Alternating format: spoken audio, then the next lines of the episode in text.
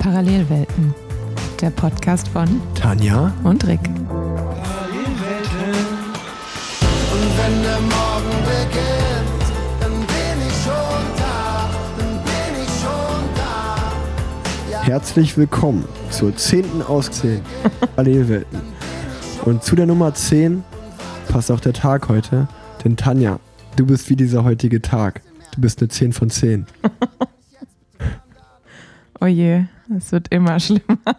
Das ist der 10.10.2021 Korrekt. und wir haben die große Krankenhaus-Edition. Genau, wir haben uns für die, die Jubiläumsfolge was ganz Besonderes überlegt.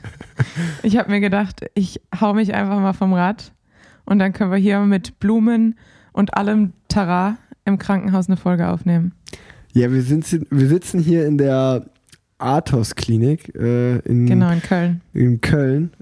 Äh, schon ganz oft gehört. Äh, eigentlich arbeitest du ja hier. Genau, ich habe äh, eigentlich auch am Mittwoch einen Dienst. Den habe ich jetzt jemand anderen zugeschustert. Ich glaube, aktuell äh, bin ich kein wirklich verwertbarer Arzt. Ja, also ähm, Parallelwelt Nummer 10, glaube ich, gibt äh, einiges zu berichten, sowohl über, also schöne Dinge sind passiert, du bist dein erstes Paris-Roubaix gefahren, wirst davon äh, von der, von der ersten Frauenedition vor allen Dingen berichten, wie das war. Ähm, als wir uns das letzte Mal gehört haben, warst du ja unmittelbar vor dem Rennen. Ähm, jetzt kannst du auch von dem Rennen äh, selbst ein wenig berichten. Und dann äh, ging es ja für dich weiter nach England, wo dann, glaube ich, direkt auf der ersten Etappe der blöde Sturz passiert ist Genau. ähm, wo du dich ja auch äh, ja, nicht, nicht ohne verletzt hast. Und äh, ich denke mal, jetzt, wir- und das werden wir auch so ein bisschen nachbesprechen. Ähm, und äh, wie es dir jetzt geht, wie es da weitergeht, was da alles passiert ist genau. Und äh, ich bin im Münster Giro noch gefahren. Das war ja, sage ich mal, eigentlich alles, was bei mir renntechnisch passiert ist. Mit emotionalem Ende von Andres Karriere. Genau, dann habe ich jetzt schon die erste Woche Offseason hinter mir. Das heißt, bei dir ist auch viel passiert. Da ist auch viel passiert. Und ähm, ja, sonst ist, glaube ich, äh, bis auf Paris Tours und die Lombardei-Rundfahrt, das war noch am Wochenende, die letzten beiden Herbstklassiker. Genau. Ähm, glaube ich, das sind so, das wird euch in dieser Folge erwarten. Wie immer wird unser Podcast Parallelwelten präsentiert von Rose Bikes. Und ich sage Glückwunsch an Rose Bikes, denn die haben den Preis für die beste Brand bei der Textilwirtschaft gewonnen. Ähm, ich glaube, das spricht für sich. Außerdem habe ich heute einige News für euch dabei. Denn das Backroad, das ist das Gravelrad von Rose, was es ja in allen möglichen Varianten gibt, ähm, das wird bald auch noch in einer neuen Farbe erhältlich sein. Ähm, ich hatte schon das Glück, dass ich mir die Farbe anschauen konnte. Ja, sie ist sehr frühlingshaft, äh, erinnert mich äh, an den Frühling, an den Sommer. Also äh, da müsst ihr up to date bleiben, wenn das rauskommt. Schlagt schnell zu. Dann habt ihr es auch rechtzeitig für die nächste Saison. Mir gefällt die Farbe sehr gut und ich würde mich natürlich freuen, wenn ich den einen oder anderen Hörer oder Hörerin nächstes Jahr irgendwann mal auf dem Rad unterwegs äh, sehe. Ähm, außerdem gibt es das Backward jetzt auch mit Campagnolos und äh, auch mit der neuen Gravel-Gruppe EK. Also das ist alles raus, das ist alles erhältlich. Ähm, dann, äh, wie immer, äh, seit kurzem hat ja der Rose Store in Köln aufgemacht. Äh, der befindet sich am Kaiser Wilhelm Ring 34. Für alle Menschen, die in Köln oder in der Umgebung wohnen, äh, geht doch da gerne mal vorbei. Für alle anderen, die nicht in der Umgebung wohnen, äh, ich kann es einfach nur nochmal sagen, äh, auch die Rose Town in Bocholt, der Flagship Store, ist immer ein Besuch wert, wenn man da mal in der Nähe ist. Und äh, zu allerletzt, äh, die meisten von euch wissen es sicherlich, äh, man kennt ihn, Manuel Neuer, ähm, ist äh, ja Ambassador für Rose. Und ich glaube, der hat seine Kollegen so ein bisschen geinfluenced, denn mir sind, oder ich habe Bilder gesehen, da ist äh, die ganze DFB-Nationalmannschaft auf Rose-Bikes unterwegs. Ähm, deswegen kann man da auch nur Glückwunsch sagen. Viel los bei Rose, äh, Glückwunsch an vielen Stellen. Und ja, das Ganze findet ihr natürlich, die ganzen News und die ganzen Produkte findet ihr auf rosebikes.de. Ich pack's wie immer auch in die Show Notes. Ähm, und jetzt viel Spaß beim Podcast. Ich glaube, bevor wir über irgendwas sprechen, sprechen wir über die jetzige Situation, weil die ja so ein bisschen alles überstrahlt, würde ich mal so sagen. Ähm, Tanja, nimm uns mit, was ist auf der ersten Etappe passiert bei der Tour of Britain? Genau, also ich, ich fange eigentlich schon mal kurz bei Roubaix an, weil da bin ich ja auch gestürzt und es hat für so ein bisschen Verwirrung gesorgt, weil viele dann geschrieben haben, Roubaix noch zu Ende gefahren mit, äh, mit den Verletzungen, krass. Also nein, ich bin zwar in Roubaix auch gestürzt und leider auch, bevor wir auf dem ersten Kopfsteinpflasterstück waren, hat sich äh, vor mir Megan Jawstrap einfach quergestellt mit dem Fahrrad und ich konnte leider nichts mehr machen, bin zu Boden gegangen, war aber, glaube ich, auch in dem Sturz die Einzige, die weiterfahren konnte. Das heißt, Glück im Unglück. Ähm, aber natürlich war ich so ein bisschen enttäuscht, weil sich angefühlt hat, als würde ich Paris-Roubaix fahren, aber eigentlich war ich nie so richtig im Rennen, weil ich ab dann eigentlich nur hinterhergefahren bin. Aber ich konnte einige Ru Gruppen wieder einholen. Er war dann auch mit Annemiek van Fleuten zusammen und das war eigentlich ganz gut. Ich habe immer das Tempo gemacht auf dem Kopfsteinpflaster und sie auf den Asphaltstücken dazwischen. Ähm, ja, wir waren leider, ich glaube, knapp neun Sekunden außerhalb des Zeitlimits, als wir angekommen sind, was natürlich bei einem Rennen wie Roubaix super ärgerlich ist. Zum einen, weil man im Ergebnis stehen will ähm, und zum anderen, weil man einfach auf den Kopfsteinpflasterstücken so viel Zeit verliert zwischen den Autos, weil wieder jemand stürzt, man irgendwie ausklicken muss und äh, durchs Gras muss. Und wenn es dann am Ende irgendwie an neun Sekunden scheitert, dann ist natürlich super ärgerlich, aber trotzdem war es ein total schönes Erlebnis und äh, ich habe das Rennen sehr genossen, auch wenn es dank des Sturzes noch schmerzhafter war, als es hätte sein müssen, glaube ich. Und ja, wie du schon gesagt hast, ging es dann direkt weiter nach England und äh, samstags war Roubaix, montags stand die erste Etappe der Women's Tour an. Ähm, Rennen ging auch gut los.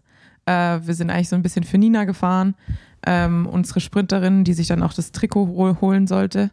Und dann war aber auch wieder auf gerader Straße ungefähr eine ähnliche Situation wie in Roubaix, wo der Sturz passiert ist. Und ähm, eine Fahrerin neben mir ist gestürzt in mich rein. Ich bin von der Straße abgekommen und äh, dann leider so ein Abhang runter, habe mich über den Lenker überschlagen und bin dann eigentlich wie so, wie so ein Pfeil stumpf in den Bogen, Boden eingeschlagen, Kopf zuerst und habe mir da dann schön die Wirbelsäule zusammengestaucht, hatte auch sofort Schmerzen in der, also wirklich konnte direkt sagen, okay, Schmerzen eigentlich hauptsächlich im Rücken. Hab dann auch äh, gebeten, mich nicht zu bewegen. Darauf hat man nicht ganz so gehört, muss ich sagen. Ähm, ich wurde dann irgendwann aufgesetzt, habe dann auch gemerkt, okay, Schlüsselbein ist durch. Auch sehr äh, fühlbar. Also dafür muss man dann kein Medizin studieren, wenn der Knochen durch die Haut kommt. Mm. Beziehungsweise er kam nicht raus, aber die Haut war natürlich so ein bisschen nach oben gewölbt. Ähm, ja, und dann wurde ich ins Krankenhaus gebracht, na, beziehungsweise ich bin erstmal in den Krankenwagen und wir sind dann einfach in Renntempo hinter dem Rennen hergefahren für knapp eine Stunde, glaube ich, bis zum Zielort da wurde ich dann aus dem äh, Krankenwagen herausgebeten. Also ich bin dann auch rausgelaufen und zum Teamauto gelaufen. Dann hat mich das Team oder unsere Physiotherapeutin hat mich in die Notaufnahme gefahren. Und da habe ich mich dann angemeldet mit starken Rückenschmerzen, ähm, mit ich bin auf den Kopf gestürzt ähm, und meinem sehr offensichtlichen Schlüsselbeinbruch. Ähm, aber ja, saß dann da noch und ich meine, ich kenne es ja, ich habe ja selber schon in der Notaufnahme gearbeitet, es dauert halt einfach. Das heißt, ich mhm. saß da knapp vier, fünf Stunden, bis ich dann den ersten Arztkontakt hatte. Ähm, und habe dann da nochmal deutlich darauf hingewiesen, dass mich der Schmerz des Schlüsselbeins überhaupt nicht stört, stört nur der Schmerz im Rücken. Ähm, und da hat der Arzt es dann zumindest insofern ernst genommen, dass er mal Diagnostik gemacht hat. Und man hat dann schon im Röntgen die, äh, den Bruch gesehen im fünften und sechsten Brustwirbel. Und daraufhin hat man dann ein CT gemacht, was ich nicht so ganz verstanden habe. Obwohl man dann diesen Bruch schon gesehen hat, wurde ich immer noch nicht immobilisiert, sondern wieder ins Wartezimmer gebeten und habe auch meine Taschen getragen. Also es war für mich als, also als Mediziner null nachvollziehbar. Ähm, aber ich konnte, also ich weiß auch, im Nachhinein, wenn ich drüber nachdenke, frage ich mich auch, warum ich mich nicht irgendwie mehr durchgesetzt habe und für mhm. meinen Rücken eingesetzt habe. Aber irgendwie will man dann halt auch, dass einem geholfen wird und man will nicht kompliziert sein. Aber tatsächlich denke ich, in der Retrospektive hätte ich da auf jeden Fall viel vehementer sein sollen und sagen, Leute, ich habe schon im Röntgen eine Fraktur. Wir wissen nicht, ob die stabil ist. Ich laufe hier jetzt keinen Meter mehr. Ich werde jetzt auf den Rücken mhm. gelegt und äh, den Rest macht ihr. Vielleicht ein bisschen Schock auch, oder? Kann auch sein. Ich meine, im Endeffekt saß ich lang genug da, aber ich meine, gut, ich habe mir auch ziemlich, also ich hatte schon richtige Prellmarken auch vom Helm und vom, vom, äh, von der Brille. Mhm. Ja, also ganz da war ich wahrscheinlich nicht. Also das ist ja auch so, also ich kann, als ich mir das Schlüsselbein, also ich hatte mir zum Glück nur das Schlüsselbein gebrochen, aber ich kann mich auch daran erinnern, dass das so, ja, so einen blöden Sturz, äh, also bei mir war es zumindest damals so, dass ich mir wie so ein Film hat sich so abgespielt, wie so, okay, fuck, jetzt ist das. Und dann, Ja. dann du spielst ja so ab, so, okay, was ist der Prozess, was kommt jetzt auf mich zu? Ja, das das ist ja so unerwartet und du- damit hast du ja auch davor nicht gerechnet. Das heißt, du bist dann so, okay, jetzt kann ich das absagen, da kann ich nicht fahren, äh, das wird nicht passieren. Krankenhaus, wird das jetzt operiert, lasse ich das Ja. normal heilen? Hm. Und, dann auch anderes Land, wie komme ich nach Hause? Ja, komme ich nach Hause? Genau, also deswegen, Genau. bei mir war es ja zum Glück noch in Köln Ja. und äh, nicht weit weg von zu Hause. Aber bei, selbst bei mir, ich war so ein bisschen so einfach überfordert mit der Situation. Und äh, bei dir, du hattest ja, sag ich mal, gesundheitlich noch viel, viel mehr Probleme mit einem Rippenbruch, mit zwei Wirbelbrüchen, einem Schlüsselbeinbruch. Plus in England, Ja. ich glaube, dass du dann auch da, wie du sagst, also dass man da einfach so, so viel am Verarbeiten ist, dass man, so wie du jetzt gerade sagst, wahrscheinlich in der Retro-Perspektive denkt man sich, Mann, warum habe ich da gerade als Medizinerin äh, irgendwie nicht mehr laut, laut äh, stark gesagt, ey Leute, äh, behandelt mich mal ordentlich. Ich glaube auch manchmal, dass man halt tatsächlich auch als Mediziner dann kein, also ich will dann halt auch nicht anstrengend sein, Mhm. weil ich ja dann weiß, wie anstrengend es sein kann, wenn der Patient oder wie anstrengend manche Patienten sein können und irgendwie will man dann nicht nervig sein, habe ich Mhm. das Gefühl. Und dann, ja, aber wenn es halt um die eigene Gesundheit geht, muss man, glaube ich, dann manchmal einfach ein bisschen, ähm, ja, vielleicht, ja, ein bisschen intensiver werden. Könnte, ja, einfach so, könnte ich so sagen. mal, das wenigstens mal sagen, ja voll. Genau. Aber ja, wie du sagst, ich hatte auch total komische Gedanken. Ich dachte dann auch, ich wurde, als ich dann aus dem Krankenwagen ausgestiegen bin, dachte ich mir so, ja, vielleicht kann ich ja zumindest das Zeitfahren starten. Und dann dachte ich mir so, nee, ich, ich bin ja, wenn ich nicht ins Ziel fahre, kann ich auch die Rundfahrt nicht weiterfahren. Also ich, man hat dann schon irgendwie auch so ein bisschen wirre Gedanken. Ähm, ja, dann bin ich eben ins CT gekommen. Ähm, es war auch wieder ein interessantes Erlebnis. Also grundsätzlich ist für mich natürlich als, als medizinisches Personal, das sonst immer auf der anderen Seite steht, immer eigentlich interessant, halt mal Patient zu sein, weil man dann halt schon sehr viel lernt eigentlich von, der, von der anderen Seite und was man vielleicht auch besser machen kann oder äh, was man vielleicht generell eher schlecht macht ähm, im, im System auch. Das, das denkst du dabei. Während du da verletzt liegst, denkst du so, oh, jetzt kann ich mir ein paar Notizen machen, was kann ich immer das nächste Mal besser Ja, zum machen. Beispiel im CT habe ich ja Kontrastmittel bekommen und ähm, ich kenne das sonst halt, dass man sagt, ja, das Kontrastmittel wird warm im Arm, äh, aber da hat mir die Schwester halt gesagt, ja, es wird sich so anfühlen, als würde ich mir in die Hose machen, äh, aber ich soll mich nicht wundern. Und dann liegt man da so und dann fühlt sich das wirklich so an, als würde man sich in die Hose machen. Okay. Und hätte mir die mir das vorher nicht gesagt, wäre ich, glaube ich, total porös geworden. äh, und äh, es wäre mir total unangenehm gewesen, aber da ich vorgewandt war, war es total okay. Und ich denke mir, ich habe schon Leute ins CT gefahren und das wurde keinem gesagt. Und ich denke mir, es ist so eine gute Info, die man eigentlich jedem mitgeben kann. Also so Sachen finde ich dann schon immer ganz, ganz praktisch. Ähm, obwohl ich trotzdem hätte drauf verzichten können. Und ja, im CT hat man dann eben, wurden die Frakturen bestätigt und die eine war auch so, sage ich mal, gravierend, dass es halt wirklich durch alle drei Säulen der, des Wow. Wirbels durch war und eben auch die Bänder mit äh, betroffen. Das heißt, so viel ist nicht mehr aktuell zwischen dem gebrochenen Wirbel und dem Rückenmark. Ähm, deshalb hatte ich halt tatsächlich auch da wieder Glück im Unglück, ähm, dass eben bei dieser nicht erfolgten Immobilisierung nichts passiert ist und ich nicht irgendwie eine Neurologie entwickelt hat in Form von Kribbeln in den Beinen, Beine nicht mehr spüren. Sowas in der Art. Und es ist auch, also wenn ich selber drüber nachdenke und drüber spreche, dann merke ich auch schon, dass es mir äh. Angst macht und Ja, dass es voll. mir nahe geht, auf jeden Fall. Ähm, weil man halt merkt, dass da ist so eine kleine, in Anführungsstrichen, so eine Kleinigkeit äh, in der Entscheidung des Rennarztes darüber halt entscheiden kann, ob du halbwegs gesund nach Hause gehst oder vielleicht dein ganzes Leben im Rollstuhl sitzt. Mhm. Und das ist halt schon, ähm, ja, irgendwie recht krass, der Gedanke. Voll, voll. Ja, und dann meine Rippe war noch, äh, fünfte Rippe war noch gebrochen. Ich glaube, da, da kam auch der Hauptschmerz eigentlich her, weil es halt auch, glaube ich, ähm, direkt an der Wirbelsäule dann war und die Rippe natürlich immer so ein bisschen viel Schmerz macht. Und äh, auch dann wurde ich wieder ins Wartezimmer gesetzt und ähm, dann hat es, glaube ich, nochmal ein, zwei Stunden gedauert, äh, bis dann der Arzt meinte, ja, er hat jetzt mit den, mit den Kollegen in Oxford gesprochen, ähm, die so die Wirbelsäulenspezialisten sind und äh, die würden mich gern nach Oxford verlegt bekommen. Und dann wurde ich das erste Mal, ich habe dann auch eine Insta-Story, die habe ich zwar nie äh, gepostet, die habe ich nur vorbereitet, aber da habe ich geschrieben, so nach acht Stunden in der Ambulanz jetzt das erste Mal die Füße hochlegen. Deshalb weiß ich auch ungefähr, dass es halt acht Stunden waren, bis ich dann halt Mhm. wirklich mal auf der, auf der Trage war. Und dann wurde ich äh, abgeholt, nach Oxford gefahren, das ist ungefähr eine 30 Minuten Fahrt. Wo, Und da wurde wo, wo, wo, wo warst du vorher im Krankenhaus? Äh, Bad, das war der Zielort der Etappe, Badbury hieß der. Wo ist das in England nochmal?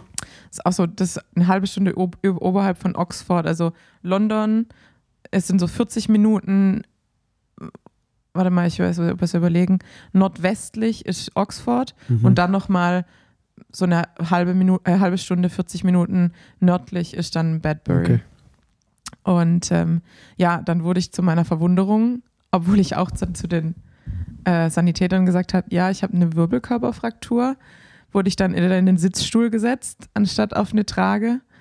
Und ähm, ja, wurde dann wieder im Sitzen transportiert. Und als ich dann in Oxford angekommen bin, auf der Trauma Unit, da war dann aber tatsächlich, dass dann jemand gesagt hat, okay, du bewegst dich jetzt nicht mehr, maximal 30 Grad Oberkörperhochlagerung äh, und den Rest machen wir. Und dann durfte ich nicht mehr auf Toilette, das heißt komplettes Programm, also Bettpfanne, Ja, ja, ja. hin und her. Und da lag ich dann halt auch erstmal und dann durfte ich ähm, das Gesundheitssystem äh, von Großbritannien auch noch äh, auf der stationären Seite genießen und das war auch ein krasses Erlebnis, weil man dann halt auch wieder sein gesundes äh, Gesundheitssystem in Deutschland, äh, ja, gesundes Gesundheitssystem in Deutschland zu schätzen weiß, weil die hatten auf dieser Station keine Zimmer zum Beispiel. Also wir waren nur mit Vorhängen abgetrennt, zueinander, aber auch zum Flur. Das heißt, ich kam ja nachts an um zwei, glaube ich, und man kann halt nicht wirklich schlafen. Man hört alle Patienten, man hört die Pfleger, auf, die auf dem Flur rumrennen, man hört die Pfleger, wie sie sich unterhalten. Also es ist halt einfach alles offen. Und dann Crazy. kann man natürlich auch nachvollziehen, wenn Stationen komplett offen sind und nicht abtrennbar durch Türen, dass sowas wie Corona einen Ja, komplett voll. anderen Effekt hat als bei uns. Also Klar. das ist ja auch sowas, was man, was ich in dem Moment dachte, was man ja in der ganzen Pandemie, in dem ganzen Pandemiegeschehen irgendwie nie so richtig mit bedacht hat, dass unterschiedliche Gesundheitssysteme natürlich auch unterschiedliche äh, architektonische Gegebenheiten der Stationen mit sich bringen. Ja. Und ja, dann hatte ich relativ unruhige Nächte dementsprechend äh, mit Monitorgepiepse und durch meine medizinische Vorausbildung bin ich ja auch so ein bisschen, werde ich ja getriggert durch Monitorgepiepe. Äh, das heißt, für mich ist es dann nichts, was ich so gut ausblenden kann, sondern es ist halt immer so ein Ja. richtiger Alarmton. Ähm, und ja, ich habe dann, glaube ich, noch zwei Tage lag ich in meiner, immer noch in meinem Unterhemd vom Rennen. Und dann habe ich irgendwann mal darum gebeten, ob mir vielleicht jemand helfen könnte, mich ein bisschen frisch zu machen, äh, was dann aber auch passiert ist. Und ja, grundsätzlich habe ich mich, glaube ich, relativ hilflos so gefühlt in der Situation, weil ich nicht wusste, wie ich nach Hause komme. Ähm, ich hatte natürlich auch nicht wirklich einen großen Bewegungsradius, weil ich konnte nur einen Arm benutzen Mhm. und sobald halt der Nachttisch ein Stückchen zu weit weg war, ach, konnte ich halt nichts machen. So. Ja. Und äh, mein Koffer war irgendwo und ich wollte dann auch nicht drum ständig um irgendwas bitten. Ja, deshalb, ja, Du man bist ist das halt, schon ein bisschen zu lieb, Tanja, ne? ja, wahrscheinlich müsste ich da dann ein bisschen, ja, hätte ich da auch ein bisschen mehr äh, fordern müssen. Aber ja, es fällt, fällt mir, glaube ich, einfach nicht so leicht, ähm, weil man ja auch weiß, dass sich die Leute trotzdem Mühe geben und äh, machen und tun und wollen. Ähm, ja, und dann ähm, hat, hatte ich ja die ganze Zeit Korrespondenz mit unserem äh, Kölner Doc Dirk Tenner, der auch hier in der Athos Klinik arbeitet und mein Chef ist sozusagen.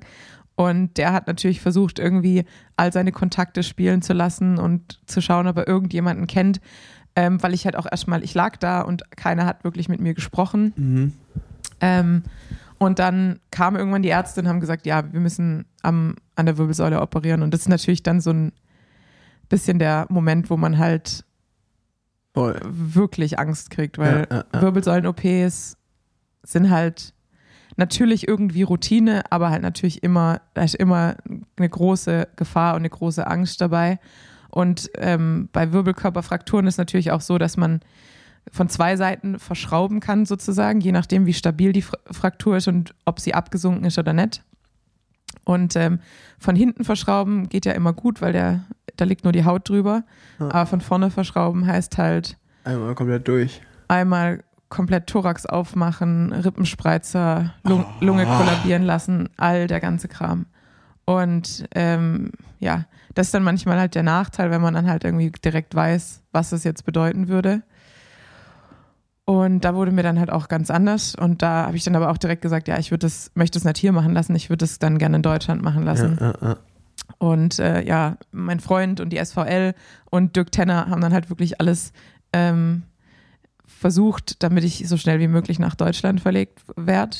Und wir hatten dann auch einen Flug für freitags, also montags ist der Sturz passiert, äh, einen Flug für Freitag oder Samstag. Das Problem war nur, dass es ja aktuell in Großbritannien ein Problem gibt mit dem Benzin. Und äh, es hat sich kein Krankentransport gefunden, der mich vom Krankenhaus zum Flughafen bringt. Und dementsprechend hätte ich zu diesen, diesen Flug nicht antreten können. Und dann hat die SVL gesagt, okay, dann schicken wir jetzt von Deutschland einen Krankenwagen und der holt dich in Oxford ab und dann fährst du mit dem Krankenwagen zurück. Ja. Und äh, es war natürlich eine lange Reise und in der Vakuummatratze liegt man auch sehr hart, hart und fest. Und ähm, die britischen und die nordfranzösischen und belgischen Straßen sind auch nicht unbedingt die angenehmsten, wenn man eine gebrochene Rippe und gebrochene Wirbel hat. Aber ja, die 13 Stunden sind langsam vorübergegangen, aber sie sind vorübergegangen und dann war ich wirklich sehr erleichtert, als ich hier angekommen bin und äh, konnte dann ja auch direkt hier wirklich mit meinen Kollegen sprechen ähm, in der eigenen Sprache. Und äh, das war, ja, das kann ich gar nicht beschreiben, wie erleichtert ich da war und glücklich. Und dann war natürlich auch der erste oder der O-Ton erstmal, dass ich auch verschraubt werden muss, sehr wahrscheinlich. Ähm, aber sie mit der Uniklinik sprechen und mit dem Chef der Wirbelsäule dort. Und ähm, ja, der hat gesagt, junge Patientin, fit, wir versuchen es erstmal konservativ. Und ähm, ich habe dann ein Korsett bekommen, noch Freitagmittags, was für mich dann auch bedeutet hat, ich werde den Katheter los, ich kann aufstehen, ich kann mich mal kurz frisch machen. Ähm, das erste Aufstehen war total komisch, weil ich ja dann einfach schon drei Tage lag. Das heißt, mein Kreislauf hat gar nichts mehr gemacht. Äh, also tatsächlich Oh, hat Dirk ja, mich ja, als ja. erst mobilisiert ähm, und ich saß erstmal auf dem Bettrand, war komplett kaltschweißig, weil Mhm. wahrscheinlich war mein Mhm. Druck einfach nicht mehr da. Und ähm, trotzdem war es ein sehr schönes Gefühl, wieder auf beiden Beinen zu stehen und einfach äh, zu wissen, ich kann ab jetzt wieder alleine auf die Toilette laufen. Ich glaube, das war mein absolutes Highlight. Ähm, ja, und jetzt steht für mich morgen die OP am Schlüsselbein bevor, meine allererste OP. Bin ich auch gespannt. Und ähm, die erste Röntgenkontrolle von der Wirbelsäule steht auch morgen an. Das heißt, morgen, beziehungsweise die nächsten Wochen, weil es kann ja immer noch ein bisschen, oder die Fraktur kann immer noch verrutschen, kann immer noch absinken. Ähm, das heißt, die nächsten Wochen kommt es jetzt drauf an, auch wie gut ich mich natürlich halte und wie gut ich mich schone, ähm, ob es mit dem konservativen Versorgen reicht oder ob ich vielleicht doch noch das ganze Programm bekomme. Eieieiei. Genau. So viel dazu. Ja, wow. Äh, bin ein bisschen sprachlos. Äh, also ich meine, ich habe das ja alles über Instagram und so, über WhatsApp haben wir auch öfter geschrieben, aber das nochmal so äh, live jetzt ausführlich zu hören, ist dann schon, schon was anderes. Und ähm, lass, uns, lass uns vielleicht, also was mich jetzt einfach persönlich direkt interessiert, wie kann das denn sein? Ich meine, du hast es ja auch in einem Instagram-Post so ein bisschen äh, erzählt und schon kritisiert auch äh, und auch heute äh, stand in den Medien, habe ich gelesen sozusagen, äh, die, die richtige, was war's, die, die Hölle ging erst nach dem Sturz los oder irgendwie so. Ja. Ähm, ja, das, wie kann das sein, dass du, also ich, warum wirst du auf den Krankenwagen eingeladen, wenn du dann nur zu deinem Teamwagen gebracht bist? Das habe ich ja noch nie gehört. Also in jedem Rennen, wo ich bis jetzt gestürzt bin und, und äh, im Krankenwagen gelandet bin, wurde ich halt in ein Krankenhaus gebracht. Ja, ich habe das auch wirklich nicht Also ich- verstanden, ja. aber wie ich ja gerade eben gesagt habe, meine Gedanken waren halt auch irgendwie Mhm. ziemlich wirr. Ja. Ähm, aber ich hätte auch, wir, vor allem ich bin tatsächlich, die, die, wir sind an einem anderen Ort gestartet und sind an Oxford vorbeigefahren und eigentlich mein Sturz war so außerhalb von Oxford. ja. Das heißt, es, Man hätte dich auch direkt dahin das Logische, können. genau, das Logische wäre gewesen, jemand, der Schmerzen an der Wirbelsäule äußert Ja. und der ja anscheinend auch recht adäquat ist, weil unser Mechaniker stand ja auch, also das Teamauto hat ja ge- angehalten, hat auch gesagt, dass ich Ärzt, auch Ärztin bin. Und ich meine, ich habe sowohl meine mein Schlüsselbeinbruch selber diagnostiziert sozusagen. Und wenn jemand schon adäquat ist, Mhm. dann denke ich mir doch so, okay, vielleicht kann ich auch darauf vertrauen, was die Ja, Person ja, mir ja, gerade sagt. Und dann wäre eigentlich das Richtige gewesen, mich direkt nach Hinzulegen. Oxford ähm, zu fahren, wo es eben auch eine Versorgung für die Wirbelsäule geben würde, falls es was wäre. Und vor allem halt nicht mich im, äh, am Teamparking rauszulassen und zu sagen, ciao. Das, das, das macht einem, also wenn ich das so höre, das macht einem nicht gerade Vertrauen, so weißt du, so in, wenn man an Radrennen teilnimmt und äh, man hat ja eigentlich schon das Vertrauen, dass dann, wenn mal doch was passiert, dass man aber wenigstens sofort medizinisch eigentlich gut versorgt ist. Und wenn man Ja. die, wenn man die Geschichte hört, dann äh, ist ja wirklich, äh, äh, wird an diesem Vertrauen gerüttelt. Und äh, das ist nicht so schön, auch wenn du dann sagst, dass halt, wie du sagst, also egal ob man jetzt, äh, nicht egal ob man Ärztin ist oder nicht, bei den Ärzten sollte man, sollte man es dann, denke ich mal, noch viel, viel ernster nehmen. Aber alleine, wenn ein Patient sagt oder eine Patientin sagt, ich habe Schmerzen im Rücken, äh, es könnte die Wirbelsäule sein, ähm, dass man da überhaupt noch das Risiko eingeht, den dann wirklich selber laufen zu lassen, Taschen tragen zu lassen. Äh, wie du gerade erzählt hast, du wurdest irgendwie erstmal ins Ziel gefahren, dann von der sportlichen Leiterin dahin, selber rumgelaufen. Das macht so nicht so richtig Sinn eigentlich, ne? Und äh, Nee. das, das ist schon, äh, schon blöd. Also ich kann auch schon verstehen, dass du dann sagst, ja, man, man ist ja dann schon irgendwie so ein bisschen auch auf sich alleine gestellt in so einer Situation und will dann, man kann jetzt auch nicht sagen, ich, ich lege mich jetzt hier hin und äh, schaut mal, wie er mich irgendwo hinbekommt. Aber ähm, ja, das ist schon so, schon ein ungutes Gefühl, wenn man das so hört einfach. Definitiv. Also ich habe auch, also in, in dem ersten Moment hatte ich natürlich wirklich massiv Schmerzen und war auch, glaube ich, relativ laut. Ja. Und äh, als der Erste versucht hat, mich aufzuheben, habe ich gesagt, don't move me, don't move me. Ja. Something's not right with my back. Und äh, darauf haben sie auch reagiert. Und dann hat aber irgendjemand gesagt, ja, ich bin nur aufs Radio gefallen, weil wir haben das Radio, tragen ja das Radio am Rücken. Und es wäre einfach nur die Prellung vom Radio.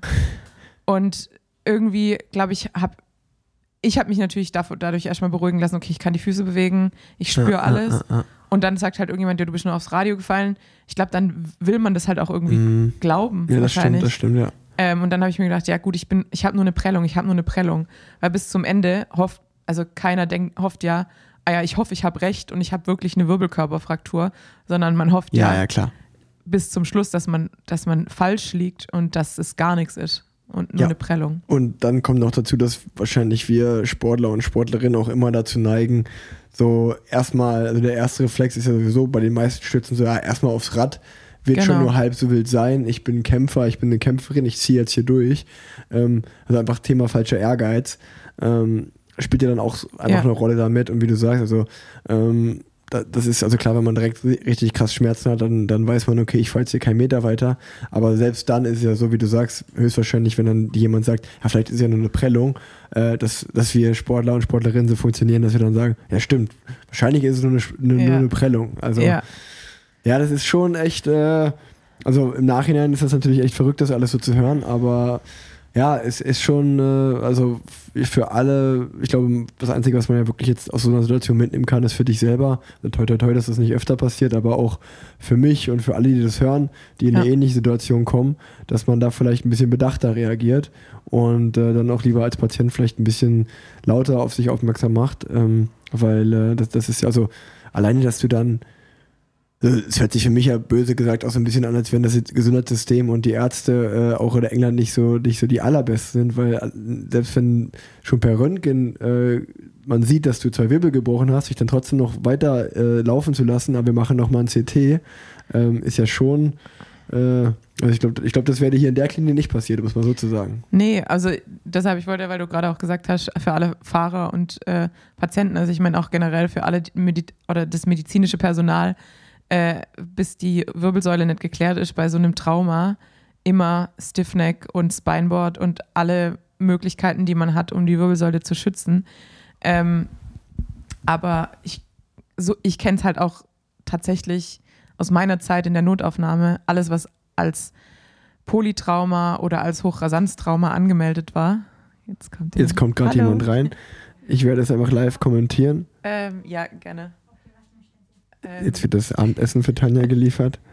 äh, ich würde zwei Schwarzbrote nehmen und Käse und ein bisschen Gemüse. Zwei Schwarzbrote, Käse und Gemüse. Oder also, bitte? Äh, Pfefferminz. Ein Pfefferminztee wird auch noch geliefert. Danke. Sehr gut. Ähm, ja, wo war ich? Wir waren, wir waren beim Essen. Pfefferminztee, Ähm. Schwarzbrot, Käse. Ja, und bis dahin einfach ähm, auf die Wirbelsäule auch Acht geben. Aber so kenne ich es auch aus meiner Zeit aus der Notaufnahme, dass das halt der Standard ist eigentlich, dass bis dahin, äh, bis das erste Röntgen da ist und klar ist, die Wirbelsäule ist okay, Ja. wird nur ähm, en bloc, also wirklich ja, nur ja. achsengerecht gedreht.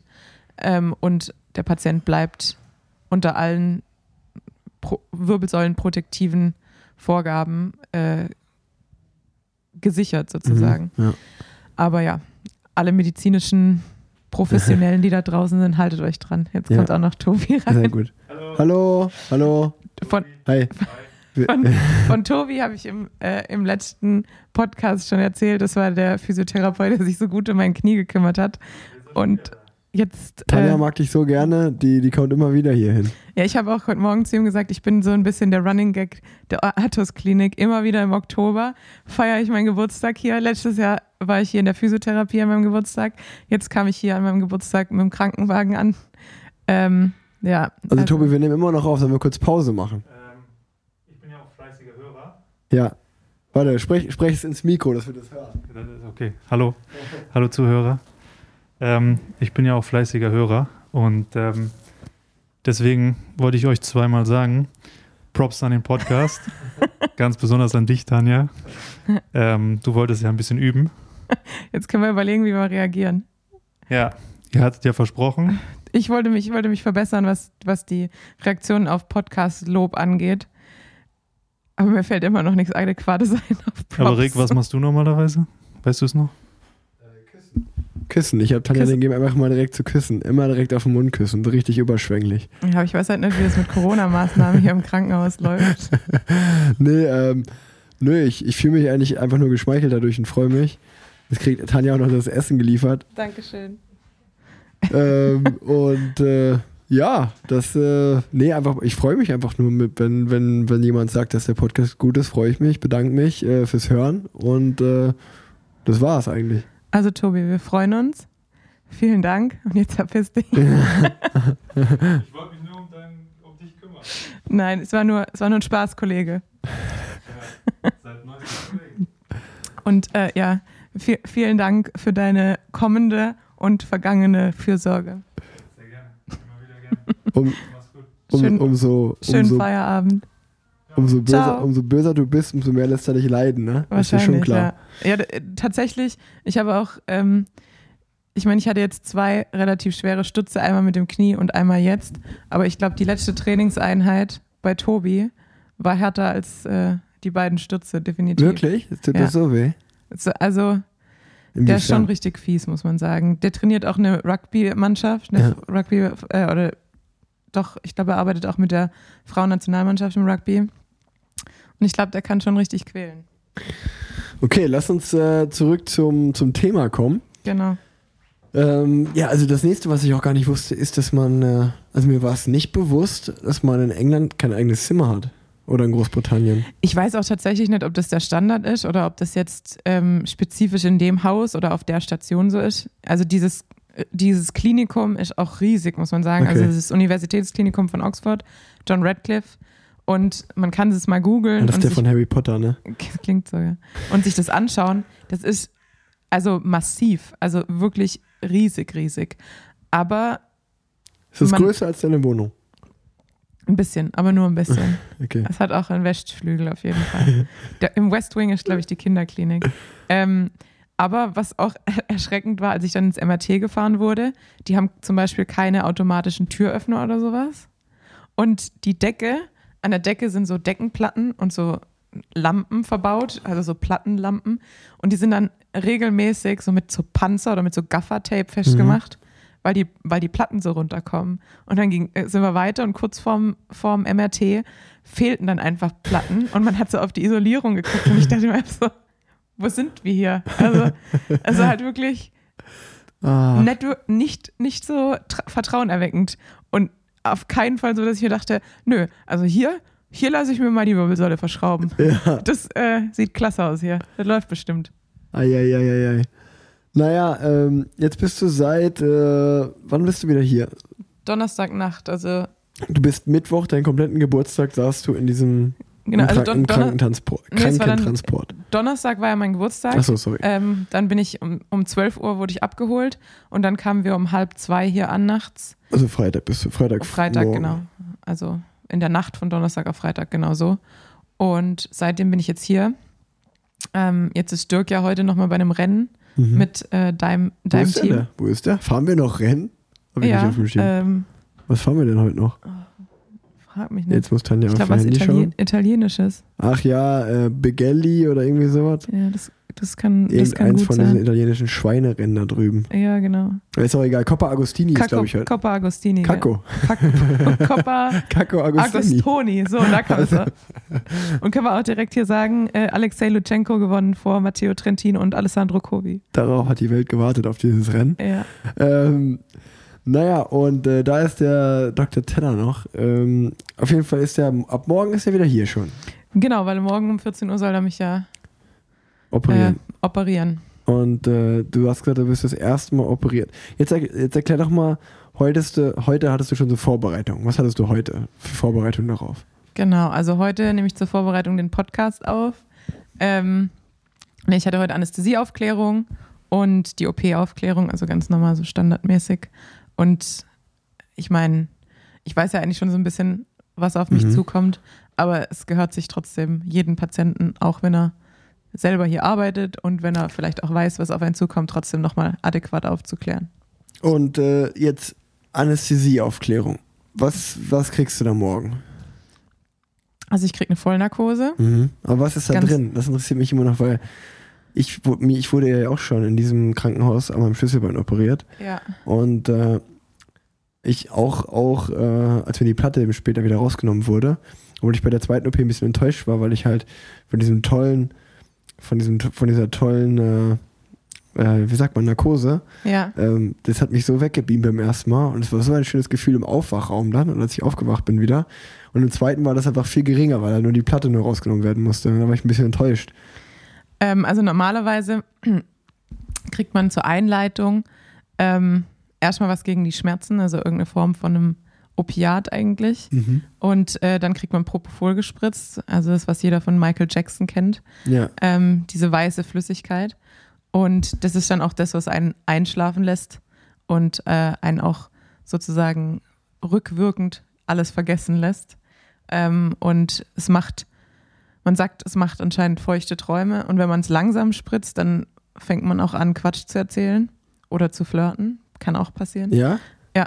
Und ähm, deshalb hoffe ich, dass ich es schnell gespritzt bekomme und nicht anfange, irgendwelchen Quatsch zu erzählen. Also ich habe beim Aufwachen ganz viel Quatsch erzählt dann immer. Ja, das, äh, das kann auch vorkommen. Ich habe zum Beispiel, also ich kann mich noch daran erinnern, ich hab, ich, es gibt so Videos von mir, wie ich die ganze Zeit vor, so vor mich hinnuschel, dass ich jetzt super gerne Zuckerwatte essen würde. Aber ich habe mein ganzes Leben, ich habe noch nie Zuckerwatte gegessen. Ich weiß nicht, wie ich da drauf gekommen bin. Ja, das wollte ich nämlich gerade fragen. Ich habe nämlich auch noch nie Zuckerwatte gegessen. Und, Also deswegen, ich weiß nicht, was da in meinem Gehirn los war.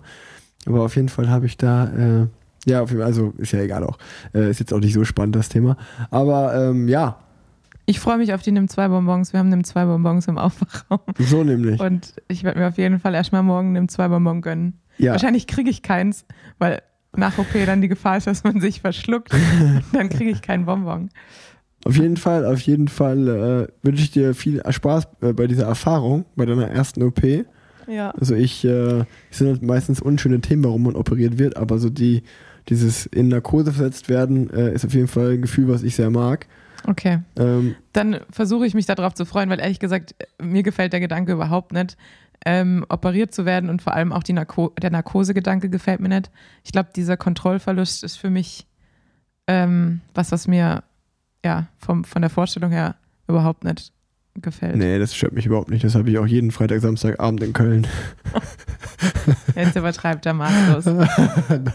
ja, aber dann sind wir doch schon mal beim, beim eigentlichen Thema. Da haben wir jetzt meine, meine Krankengeschichte durch. Nee, äh, ein, eine Sache interessiert mich noch, ich Okay. glaube, weil die ist äh, super spannend für die Hörerinnen und Hörer. Das ist das Thema SVL. Ich glaube, SVL ähm, kam jetzt, der Name kam zwei, dreimal vor, aber Stimmt. niemand weiß ja so richtig, äh, was das ist. Also ihr müsst euch vorstellen, äh, SVL ähm, ist die Versicherung vom Jörg und vom Heiko, kann man an dieser Stelle mal sehr äh, positiv erwähnen, die zwei. Props an euch. Die machen unter anderem machen die auch ähm, das Sauerland-Team, das Kontinentalteam, Genau. machen auch die Sauerland-Rundfahrt, ähm, das Bundesliga-Rennen in Deutschland. Und nächstes Jahr sind die auch Veranstalter der Deutschen Meisterschaft. Und die beiden, korrigiere mich gerne, wenn ich falsch liege, ähm, haben einfach eine riesen Marktlücke vor ein paar Jahren entdeckt und haben gesehen, okay, ähm, Radfahrer und Radfahrerinnen, also Radsportprofis im Allgemeinen sind äh, und die Profiteams sind gar nicht äh, spezifisch versichert auf ja äh, das was also Radsport ist ja ein Wanderzirkus. Ja. und da ist es halt super schwer äh, spezifisch darauf was passieren könnte alles versichert zu werden. Und darauf dafür haben die beiden eigentlich ein plausibles äh, Modell entwickelt. Und ähm, da ist man versichert. Man kriegt auch eine Profilizenz nur wenn man so eine Versicherung vorweisen kann. Und ähm, ja, diesen, man, man hofft natürlich, dass man es nicht in Anspruch nehmen muss, aber in so einem, so einem Fall wie dir jetzt, oder ich hatte auch einen Freund, der ist, äh, liebe Grüße an Fabi, der war auch schon mal im Podcast, der ist auch bei der Tour auf Qinghai Lake in China schwer gestürzt und hatte dann halt einen Krankentransport von China nach Deutschland. Also genau solche Dinge übernehmen die halt dann und äh, genau dafür muss man ja auch als Radprofi irgendwie versichert sein, weil äh, ja, wir sind halt eine Risikosportart und einfach mal so zu einer Krankenversicherung zu gehen und zu sagen, hey, versichert mich mal, ähm, Genau. ist ziemlich unmöglich. Ja, und vor allem, ähm, also ich habe das Gefühl, die SVL versichert so ungefähr jedes Team und äh, jeden Fahrer. Aber wie du sagst, es ist natürlich auch extrem schwierig, sonst ein Team unter einen Hut zu kriegen und auch dafür zu sorgen, dass jeder Fahrer, egal aus welchem Herkunftsland er kommt, äh, adäquat abgedeckt ist mit seiner eigenen Versicherung. Und dementsprechend springt da sozusagen die SVL ein und sagt, okay, bei Rennen außerhalb des eigenen Landes, also bei uns dann Rennen außerhalb Deutschlands, sind wir halt im Rennen äh, versichert und auch im Training. Und dann sind eben so Sachen wie Heimtransport und medizinische Versorgung abgedeckt. Ja, also äh, an der Stelle ähm, großes Lob an die SVL. Ähm, jetzt in deinem Fall, wie das gehandelt wurde, aber auch allgemein glaube ich, dass die ähm, den Radsport an sich ähm, ja, unterstützen mit so, mit so einem Modell. Definitiv. Und es ist ja auch immer sehr einfach, mit äh, der SVL in Kontakt zu treten. Es gibt eine 24-Stunden-Hotline und äh, das machen die echt sehr gut. Also man fühlt sich da immer direkt äh, gut aufgehoben. Und alles aus dem schönen Sauerland heraus. Werbung. Wenn es ums Thema Bike Leasing geht, dann ist Business Bike mein Partner. Das wissen natürlich alle treuen Hörer und Hörerinnen von Plan Z. Und für alle Menschen, die jetzt noch am Hin- oder Her überlegen sind, noch am Zweifeln sind, soll ich mir ein Rad kaufen? Ich würde damit gern zur Arbeit hin und her fahren. Ähm, für die habe ich jetzt die Lösung. Denn ihr wisst es und ich weiß es auch. Radsport ist ein teurer Spaß. Das muss aber gar nicht sein. Spart bares Geld, indem ihr auf Business Bike umsattelt. Wenn ihr euer Wunschbike als Dienstrad über den Arbeitgeber liest, dann könnt ihr sogar noch Steuervorteile nutzen. So spart ihr bis zu 40% im Vergleich zum Kauf. Beim Leasinganbieter Business Bike sind Service und Versicherung für den Hobbygebrauch schon inklusive. Das klingt super, aber auch nach viel Papierkram? Ganz im Gegenteil. Alles wird zu 100% digital im Business Bike Portal abgewickelt. Übrigens, es heißt zwar Dienstrad, nutzen könnt ihr euer Business Bike aber auch in der Freizeit. Deshalb gibt es freie Fahrradwahl. Wer Bock auf ein Rennrad hat, nimmt das. Wer mehr Bock auf ein Mountainbike hat, kann das nehmen. Außerdem gibt es auch noch ein E-Bike. Also, alles ist möglich. Ihr wollt nun auch ein Business Bike? Dann fragt euren Arbeitgeber. Für ihn ist Bike Leasing eine einfache und kostenlose Möglichkeit, euch etwas Gutes zu tun. Das gilt übrigens auch für Selbstständige. Mehr Infos zum Mitarbeiter-Benefit Dienstradleasing findet ihr unter www.businessbike.de slash planz. Ich sag's gerne nochmal, www.businessbike.de slash planz. Das Ganze findet ihr wie immer auch in den Shownotes und ich finde Bike Leasing ist eine klasse Sache, also schaut es euch an. Viel Spaß, jetzt weiter mit dem Podcast. Äh, ja, äh, ich glaube wirklich, deine Krankengeschichte ähm, haben wir jetzt sehr ausführlich besprochen. Ähm, ich wünsche dir auf jeden Fall morgen eine gute OP. Ich wünsche dir, Danke. dass deine Wirbelsäule und deine Rippe gut verheilen. Und ähm, ja, lass uns doch mal ein bisschen nach vorne schauen noch. Äh, wie, wie sieht jetzt das, also dass die Saison vorbei ist, ist klar, du bist jetzt auch in der Offseason. Ähm, leider nicht irgendwie schön, dass du in den Urlaub fahren kannst oder sonst oder ähnliches. Aber ja, weiß man, kann man jetzt schon sagen, wie lange du ungefähr ähm, nicht aufs Rad gehen kannst? Ähm, also da habe ich mit Tobi, den wir gerade eben alle kennengelernt haben, äh, schon drüber gesprochen. Also ich werde jetzt auf jeden Fall mal, jetzt ist ja schon eine Woche sozusagen vorbei oder genau eine Woche seit dem Sturz. Und äh, ich bin ja in der Off-Season. Das heißt, dieses Jahr werde ich mal meine Off-Season von zwei Wochen auf mindestens drei Wochen verlängern und werde mir jetzt auf jeden Fall für drei Wochen erstmal keine Gedanken machen, ob jetzt Radfahren oder nicht Radfahren, sondern wirklich erstmal dem Rücken Ruhe geben. Und dann gibt es natürlich die Option Liegerad. Ähm, und ich habe auch durch meinen Freund äh, Connections zu dem Liegerad von seinem Opa. Das heißt, ich könnte dann halt erstmal Liegerad fahren, weil ich so halt am ehesten den Rücken entlaschte. Und ähm, dann habe ich halt mit Dirk ja auch so einen Profi, was den Radsport angeht, an der Seite, der dann halt auch sagen kann, okay, geh mal auf die Rolle, nimm dir Mhm. dann Petsy-Ball, dann kannst du dich da drauflegen, kannst dich ein bisschen entlasten, kannst trotzdem treten. Und dann ist halt grundsätzlich schwierig, weil, also ich habe natürlich jetzt auch Studien gelesen und Artikel gelesen und irgendwelche Arbeiten, aber zu den konservativen Versorgungen, also den nicht operativen Versorgungen von der Wirbelsäule, gibt es natürlich gar nicht so viel Studien. Und die Leute, die sich die Wirbelsäule brechen, sind halt klar oft Leute, die Risikosportarten betreiben, aber halt zu großen Teilen halt auch ältere Leute, die halt schon einen schlechten Knochenstatus haben. Aber ich kann mich ja jetzt in meiner Position nicht unbedingt mit einer 80-Jährigen vergleichen, weil mein Mhm. Knochen ja ein komplett anderer ist. Ähm, das heißt, ich lese mir jetzt halt die Zahlen durch und dann steht da halt, dass in 20 Prozent zum Beispiel ähm, der, der Bruch normalerweise noch abrutscht oder absinkt. Dann macht einem das natürlich erstmal Mhm. immens Angst, wenn man dann aber andersrum sieht, okay, aber 80 Prozent funktioniert's. Ja, vier Und- von fünf. Genau. Und ähm, wahrscheinlich sind die 20 Prozent, bei denen es nicht funktioniert, auch nicht die fittesten Leute. Ja. Ähm, dann mache ich mir zumindest Hoffnung, dass es gut funktioniert. Aber ich werde es jetzt halt auf jeden Fall, ich werde mir jetzt keine Hektik machen äh, und da irgendwas riskieren, weil theoretisch kann so ein Bruch noch drei Monate knapp abrutschen. Aber ich sag mal, nach sechs Wochen sagt man eigentlich, dass es ziemlich ähm, stabil und sicher ist. Und Mhm. dann denke ich mir, kann man auch wirklich eigentlich wieder gut auftrainieren. Haben wir schon mal Themen für die nächste Parallelweltenfolge. Genau. Wie das alles weitergeht, wie du die OP verkraftet hast, wie das alles verheilt. Ähm, Und wie ich schon gequält werde wahrscheinlich. wie du wahrscheinlich schon in der Physio vom Tobi gequält wirst. Ähm, ach genau, eine, kennst du eigentlich meine Geschichte vom, kennst du meine Liegefahrrad-Story? Nee, jetzt bin ich aber Die, gespannt. die habe ich schon mal im Podcast erzählt. Nee. Mein, äh, mein Dad hat irgendwann mal, ähm, da war ich in der Schule, äh, in Unna noch, also es muss so rund um die, es müsste zwischen der fünften und der siebten Klasse gewesen sein. Ich bin mir nicht mehr genau sicher, wann das war. Auf jeden Fall hat er ein Magenta, weil er noch bei Telekom war, ein Magenta-Liegefahrrad bekommen. Und dann hat sich einer, ein Mensch in unserer Familie, und der war ich, hat sich dann gedacht, ich glaube, mit dem Rad fahre ich einfach zur Schule, das ist richtig cool. und dann bin ich Seitdem hat Rick keine Freunde mehr. und dann bin ich immer mit diesem Magenta Liegefahrrad zur Schule gefahren, Ja. morgens. Und äh, rate mal, wer in der ersten Woche die Reifen zerstochen hatte. That's me. Und seitdem bin ich ja nie wieder mit dem Liegefahrrad zur Schule gefahren. Aber ähm, ja, ich dachte mir irgendwann mal in meinem Leben, das war cool, mit dem Liegefahrrad zur Schule zu fahren. Ähm, turns out war nicht so der Burner an der Schule. Aber das ist meine Liegefahrrad-Story. Habe ich, glaube ich, schon mal erzählt, ja auch. Ja, ich habe äh, theoretisch, also sehr schön und auch auf jeden Fall äh, 10 von 10 Punkten für Mut. Ähm, wie alt warst du da genau? Ich, ich sag mal sechste Klasse. Also wie alt ist man in der sechsten Klasse? 11, 12? Ja, so um den Dreh. Ja, also auf jeden Fall äh, mutig, würde ich sagen. Also Heranwachsender. ähm, ich glaube auch, und ich glaube, ich weiß gar nicht, ob ich das, ich habe es, glaube ich, schon mal im Podcast gesagt, ich glaube auch Lars Teutenberg hat äh, einen Stundenweltrekord auf dem Liegerad. Ja? Ja, ich bin mir fast sicher. Ich wollte es gerade recherchieren, aber es war mir dann doch zu anstrengend. Ich habe ja doch nur eine Hand zur Verfügung. Äh, deshalb, wenn ich lüge, dann Schande über mein Haupt.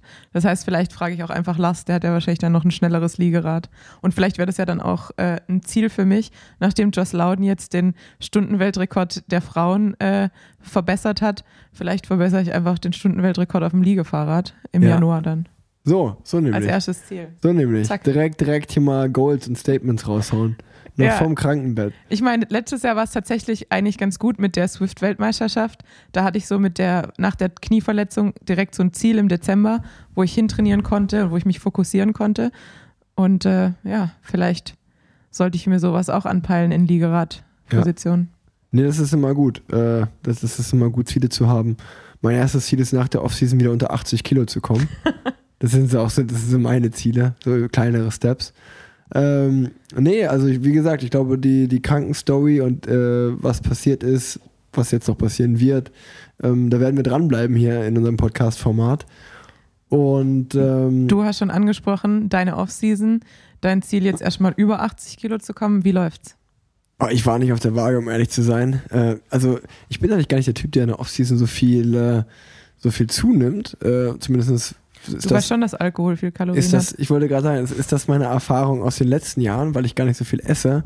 Ähm, allerdings trinke ich natürlich dafür umso viel, äh, umso mehr in der Offseason.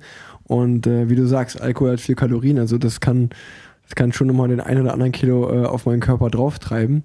Ähm, ich, ich, vielleicht wiege ich mich einfach vor der nächsten Aufnahme mal und dann werde ich berichten, wo, wo ich so stehe. Ähm, nee, aber ja, eine Woche Offseason äh, ist hinter mir. Und äh, ich muss sagen, die ersten drei Tage waren ziemlich ruhig. Und dann war ich sowohl am Mittwoch als auch am Donnerstagabend äh, zum Essen eingeladen, was dann äh, mit sehr viel Wein zur Begleitung des Essens äh, äh, sehr gut geschmeckt hat. Ähm, am Freitag war ich auf einer Party eingeladen, am Samstag auch. Äh, am Samstag war ich sogar, oder äh, ich habe zweimal auf dem Rad, also ich war jetzt nicht wirklich betrunken, aber ich kann, man kann so, ich habe so zweimal auf dem Rad halb ausgenüchtert, weil ich Samstag noch beim Paris Suples Club White äh, in Köln mitgemacht habe, am Sonntag beim bei meinem Freund Norbert, äh, der hat ein Radcafé in der Unna, in Unna das Café Stahlhaufen und da habe ich noch ein White mit ihm gemacht. Äh, waren beide Whites waren sehr gut besucht, äh, gerade in Unna waren irgendwie über 100 Leute da. Krass. Und ähm, das, war, das war sehr cool. Ähm, das ist eigentlich so mein Off-Season-Status, dass ich eigentlich versuche gerade ähm, die Dinge zu regeln, die ich, für die ich sonst keine Zeit habe, äh, das Leben ein bisschen genieße. Allerdings auch, äh, ja, ich, hab, ich bin einmal gelaufen und seit, seit ne, schon letzte Woche Donnerstag und äh, zweimal Rad gefahren. Hast mehr gemacht als ich. Ja, also Radfahren habe ich jetzt nicht mehr vor bis zum 1.11., aber laufen will ich schon das eine oder andere Mal gehen. Aber erstmal werde ich jetzt äh, ab morgen mich äh, in den Urlaub begeben für ein paar Tage. Wo geht's hin? Äh, ich mache einen Roadtrip mit meiner Frau. Ich hatte meiner Frau die komplette, ich habe gesagt, Leo, ähm, als guter Mann, äh, ich war die ganze Zeit weg, du darfst das entscheiden. Ähm, was mir natürlich wieder so ausgelegt wurde, dass ich einfach keinen Bock hatte, das zu planen. Ähm, ich ich, ich, ich stelle es lieber so dar, dass ich äh, meiner Frau einfach da vertraue. Und äh, Leo wollte unbedingt immer nach Skandinavien, schon die ganze Zeit, äh, obwohl ich nicht so wirklich Lust drauf hatte, jetzt im Oktober nach Skandinavien. Aber ähm, wir haben jetzt eigentlich so alle unsere Wünsche unter einen Hut gebracht und der Plan ist, äh, äh, Freunde erstmal in Hamburg zu besuchen. Da fahren wir schon in den Norden. Ja. Da, dann, äh, dann da oben äh, weit noch nördlicher zu fahren, Richtung, Richtung Flensburg und dann ein, zwei, drei Tage haben wir uns, glaube ich, auf Sylt jetzt eingebucht. Äh, ich war noch Aha. nie auf Sylt. Ich war noch nie auf Sylt. Ich bin mal gespannt. Ähm, da werden wir da ein paar Tage verbringen. Werden dann von Sylt nach Kopenhagen fahren mit dem Auto. Ähm, Mit, mit Sylt-Aufkleber dann natürlich mit. Sylt-Aufkleber. Und äh, dann von Kopenhagen ähm, werden wir äh, runter wieder an die Küste fahren und dann mit der Fähre übersetzen nach Rostock. Und dann werden wir da eine Nacht beim Herrn Greipel an der Ostsee übernachten. Das wollte ich gerade fragen, ob das mit André zusammenhängt. Und von da aus werde ich dann entweder die Heimreise nach Köln wieder antreten oder vielleicht nochmal einen kleinen Zwischenstopp in Berlin machen, weil sowohl Leo als auch ich da Familie hat, Ja, haben. Und äh, ja, das ist jetzt unser Roadtrip, den wir so für die nächsten 10, 12, 14 Tage geplant haben. Also wir haben jetzt noch nicht alles durchgeplant, aber das ist so die grobe Fahrtrichtung. klingt tendenziell unentspannt, aber gut. Nee, ich finde, es wird super. Wie, wie ist es mit eurem Kleinen jetzt gerade beim Autofahren? Es wird immer besser. Der war nicht so, nicht so begeistert vom Autofahren, aber es wird jetzt immer besser, muss man sagen. Ja, ich, also beim letzten Mal war ich, oder was heißt beim letzten Mal? Ich war ja schon einmal dabei bei der Autofahrt. Ich habe ihn da ja gut abgelenkt. Ach, stimmt, Das, stimmt. hat, das hat eigentlich gut funktioniert. Ja. Ähm, ich kann jetzt sitzt, natürlich nicht sitzen, sonst wäre ich mitgekommen einfach.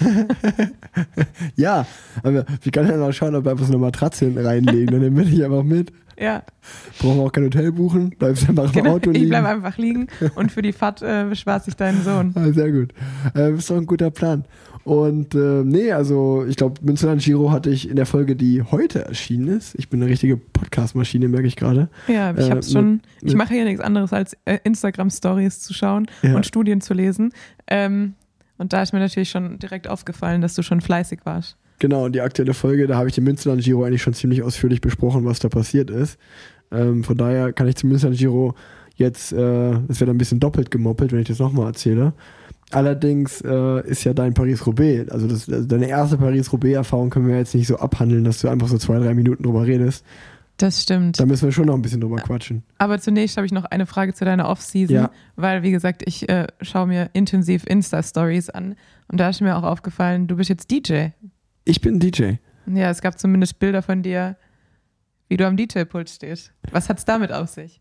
Eine fünf, fünf, ich weiß gar nicht, wie viele Karrieren du hast, aber strebst schon noch eine weitere Karriere an. Nee, also ich kann euch beruhigen, äh, es gibt, wird keine DJ-Ka- DJ-Karriere bei mir geben, obwohl das eigentlich, wenn du da wirklich ein erfolgreicher DJ bist, glaube ich, schon auch ein geiles Leben. Allerdings äh, ist das Geheimnis so, dass der schöne Branko, der auch schon hier im Podcast zu Gast war, ähm, Anfang des Jahres, ähm, der äh, legt öfter in Köln auf und am Freitagabend musste der einmal ganz kurz auf Toilette. Und dann hat der zu mir gesagt, du, weil ich gerade da- weil ich gerade in der Nähe war, du Rick, kannst du dich einfach mal kurz hier hinstellen und die Stellung halten, bis ich wiederkomme? Und das hat dazu für, geführt, dass ich auf einmal hinter den Turntables war. Turntable. Und äh, ich habe, ich sag mal so, ich habe nichts gemacht, aber ich habe mich auf jeden Fall feiern lassen, so als wenn ich da die Bude rocken würde. Es war alles schon vorher eingestellt, was jetzt passieren wird. Ich kann es mir vorstellen. Und ähm, dann kam Branko wieder und dann bin ich wieder in die Masse verschwunden. Das hat mit der Story auf sich.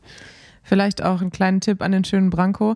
Ich habe seine Insta-Story heute nämlich auch gesehen, in der er ein Maß Wasser geäxt hat. Ja.